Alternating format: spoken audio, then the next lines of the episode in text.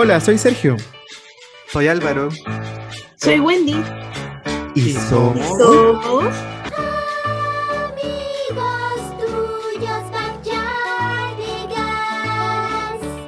No, en realidad somos médicos que hemos trabajado en temas relacionados a toma de decisiones basadas en evidencia. Y en este capítulo hablaremos sobre las últimas noticias en el ámbito científico y en nuestro tema central hablaremos sobre el riesgo de contagio de COVID, pero en los aviones. Esto es Hora de Evidencias, así que llama a tus amigos y vamos a papers muy lejanos.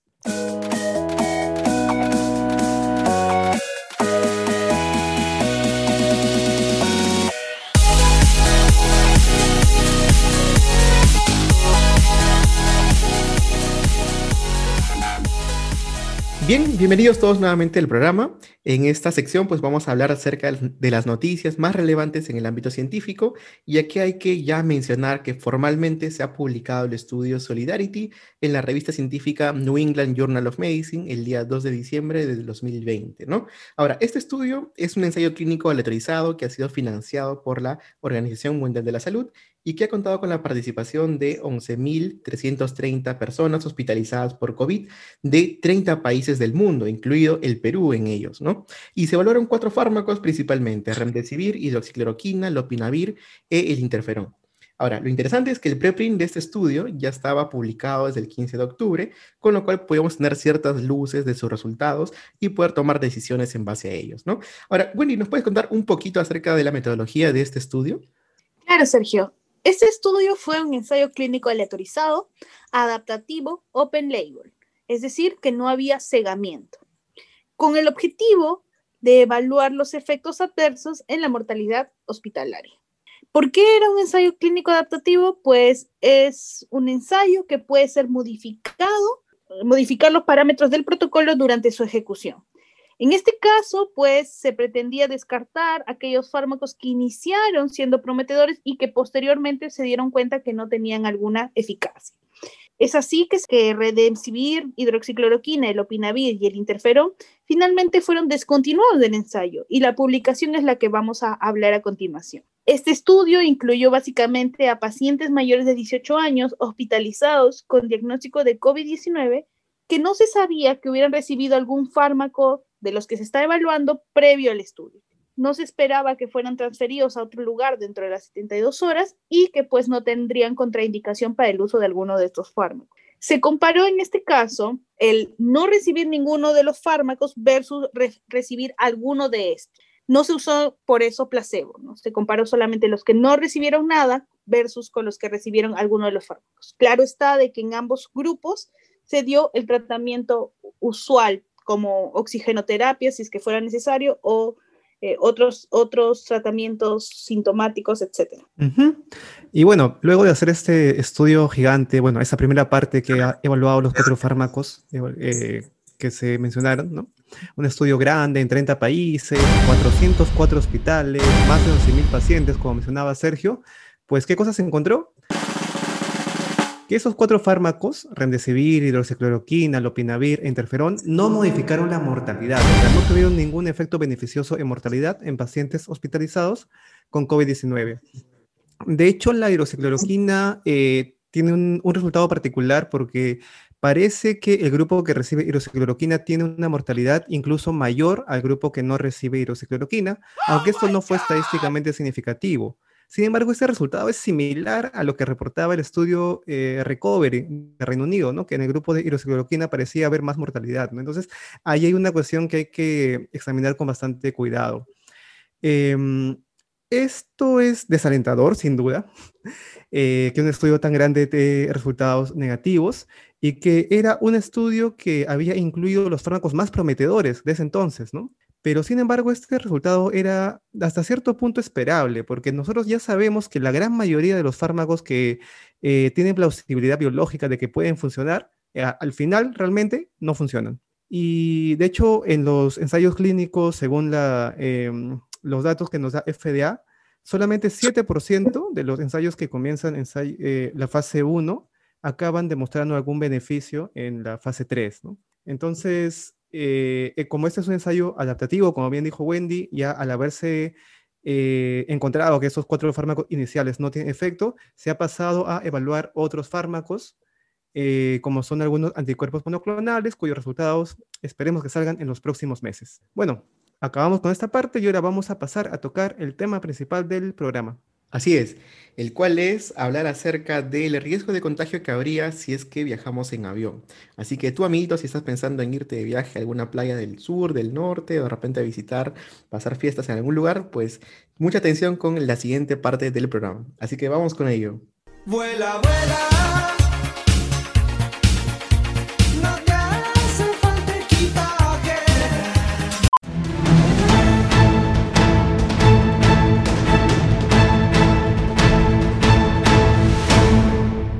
Entonces ahora en esta parte del programa hay que saber, hay que tener en cuenta que hoy en día muchas personas pues están pensando viajar en avión, como dijimos, por motivos familiares, laborales, vacacionales u otros, ¿no?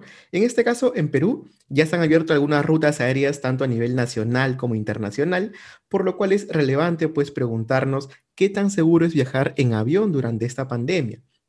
Y al respecto de ello, recordemos que el avión pues es un lugar cerrado en el cual vamos a estar cerca a otras personas. Es decir, es un lugar donde sí realmente podríamos infectarnos de COVID, ¿no?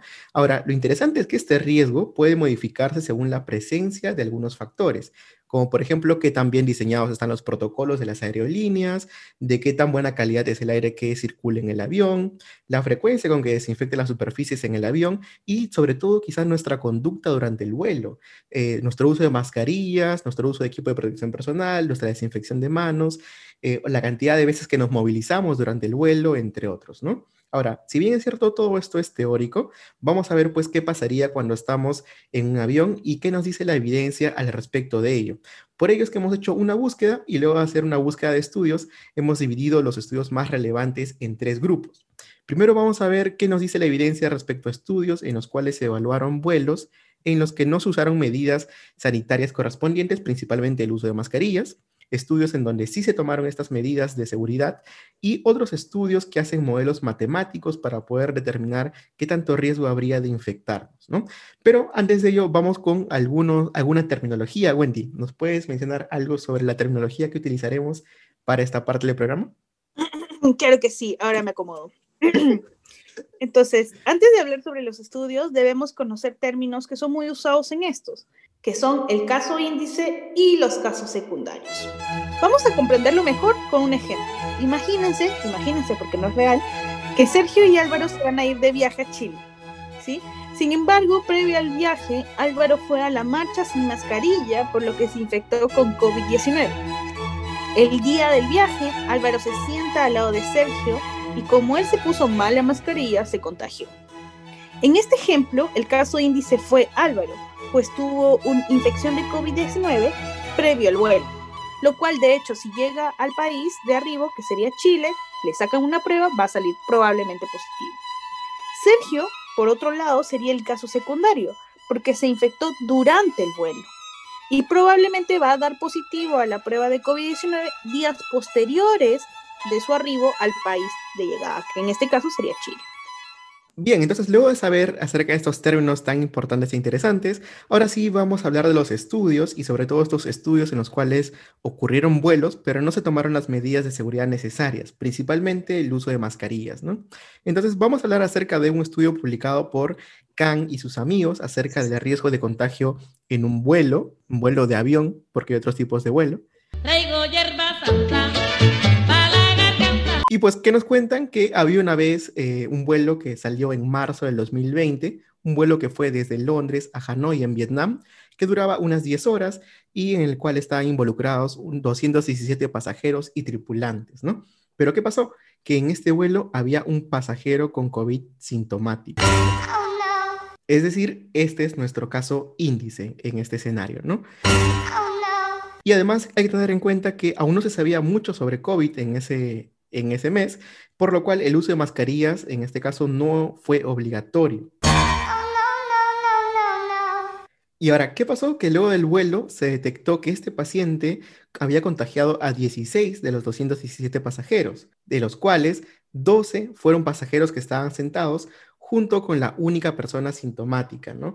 Esto quiere decir pues que estos 16 infectados eran nuestros casos secundarios.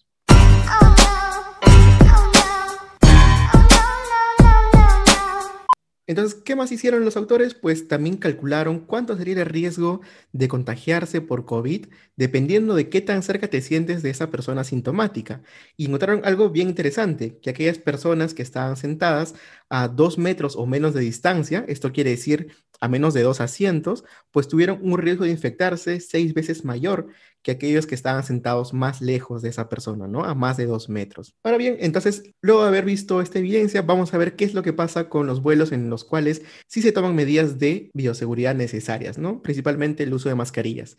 Y vamos con eso. Entonces, Wendy, ¿qué nos podrías contar sobre esos estudios? Muy bien, entonces, asimismo había dos estudios relevantes que reportaron vuelos que siguieron el uso mandatorio de medidas de bioseguridad en este caso, el uso mandatorio de máscara. Uno de los estudios más importantes es, el estudio de Emirates Airlines, que realizó seguimiento de todos los pasajeros que llegaron en cinco vuelos hacia, hacia Hong Kong.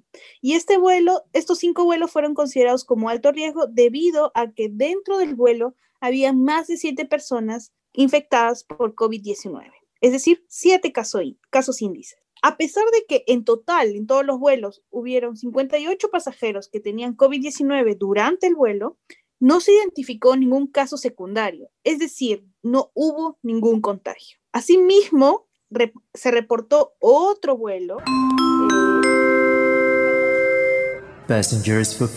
Y esto lo hizo Boeing, donde describen una ruta de China a Singapur, donde viajaron 335 pasajeros, de los cuales 16 fueron casos índices y estos llegaron a contagiar a una sola persona durante todo el vuelo.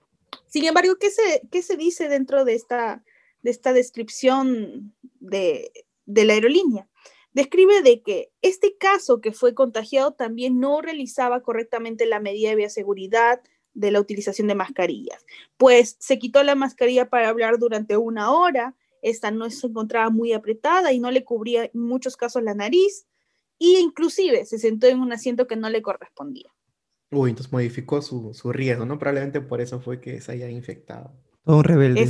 Sí, pues, y bueno, eh, ya hemos visto lo que ha pasado en los estudios donde no se usaron mascarillas, donde sí se usaron mascarillas, pero tal vez los estudios que más están sonando, que más están ustedes escuchando en los medios de comunicación, son los modelos matemáticos o las estimaciones matemáticas que se han hecho al respecto, ¿no?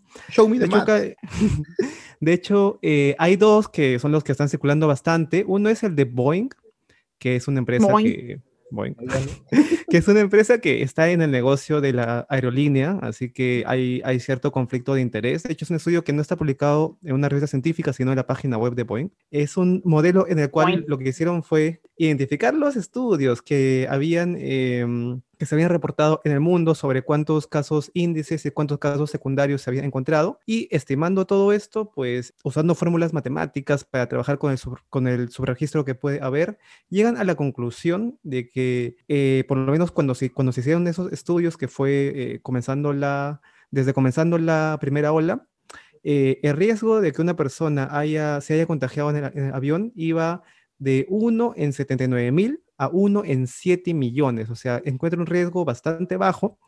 De hecho, es un estudio que hay que analizarlo con, desde varias aristas y con pinzas debido al, conflicto de interés, pero bueno, esos son sus hallazgos. Y el otro estudio, el otro modelo que, que suelen citar los medios de comunicación es un preprint publicado en MedRxiv por Barnett, en el cual ya se centran solamente en lo que pasa en Estados Unidos y estiman, según la, prevalencia de COVID durante la primera ola y otros datos más, que el riesgo de, una persona al subir a un avión de contagiarse estaría eh, o sería de 1 entre, en 3.900, ¿no? Un riesgo más alto al reportado por el estudio de Boeing. Ahora, ojo, eh, todos estos estudios de modelos son, eh, son realizados con datos que se han reportado de aerolíneas que han cumplido más o menos con, ciertos, con ciertas medidas de bioseguridad, que claro, tenemos que ver si en el Perú se está cumpliendo o no se está cumpliendo con alguna de esas medidas para poder llegar a alguna conclusión, ¿no? Y para ello hemos traído a alguien que queremos entrevistar.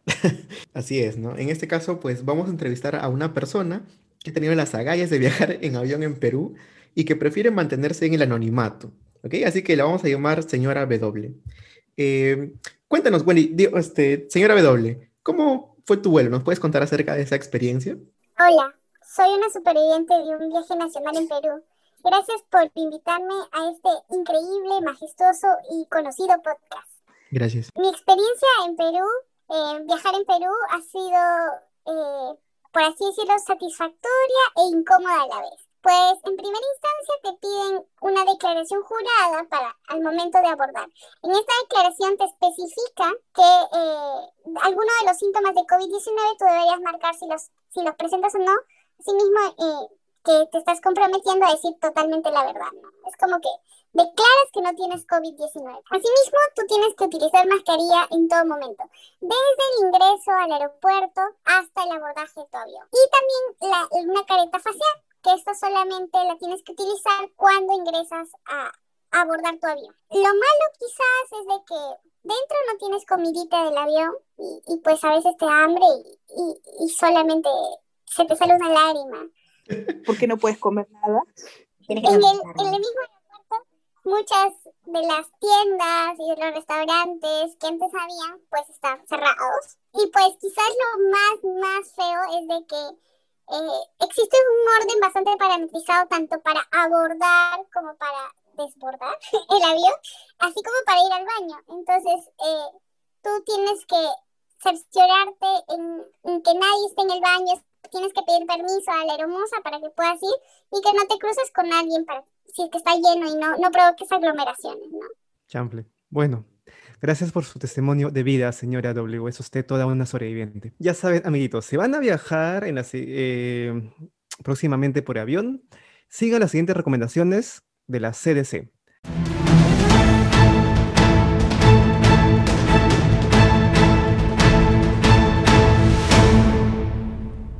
Primero, de ser posible, no viajes, por favor. Eh, porque si bien uno puede escuchar por ahí que uy, hay modelos que nos dicen que el riesgo sería muy bajo, ojo, esos modelos están hechos en base a estudios, como hemos visto, que son hechos en otros contextos y, son hechos con la prevalencia de la primera ola en otros lugares. ¿no? Aquí tal vez la segunda ola que venga tal vez sea mucho más fuerte y tal vez nuestro riesgo sea mucho más alto. Si vas a viajar, Ojo, tienes que no tener síntomas. Si tienes síntomas, es una irresponsabilidad viajar. Si igualmente, si algún familiar tuyo, conocido tuyo, eh, sabes que ha tenido COVID eh, y tú lo has estado visitando, frecuentando últimamente, y entonces tú crees que puedas ser contagiado, igual, no viajes, por favor. Ahora, 14 días antes de viajar, lo ideal es no tener ningún contacto con personas con las que no vivas, o sea, fuera de tu, círculo social, y planificar bien tu viaje. Cómo vas a llegar, cómo vas a salir, cómo vas a evitar los tumultos. Alistas tu mejor mascarilla, sí, la, la más mejor. Úsala todo el tiempo.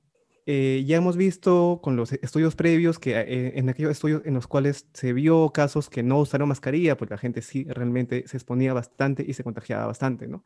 Y cuando la, mascarilla ya se hizo obligatoria, pues esto parece haber disminuido bastante. Eh, no te toques la cara, usa desinfectante de manos, mantén una distancia de ser posible de dos metros de cualquier otra, otra persona en todo momento. Pero no pasa eso. Ah, digo, no, no sé, hay que preguntarle a nuestra entrevistada. Mm, y sí, ¿no? Deberíamos llevar una, una, cinta métrica ahí para medir cuánto hay entre asiento y asiento. Pero bueno, la idea es que alejemos lo máximo posible de otras, de otras personas, porque estamos, ojo, en, un lugar cerrado que si bien tiene un, un, modelo de ventilación relativamente eficiente con los filtros EPA, usualmente igual sigue siendo un lugar cerrado, ¿no?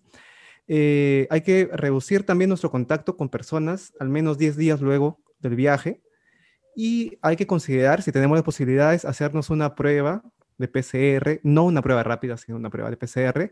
Ya sabemos que las rápidas realmente no nos sirven mucho al final. Consideramos hacer una prueba de PCR justo antes del viaje, uno a tres días antes del viaje, y luego del viaje de tres a cinco días después, ¿no? Y bueno, con esas recomendaciones, ahora vamos a, a, pasar al siguiente tema, que es la noticia que está dando la vuelta al mundo. ¿Cuál es la noticia más importante que la FDA ha publicado el reporte del ensayo clínico de la vacuna de Pfizer, con muchos detalles interesantes.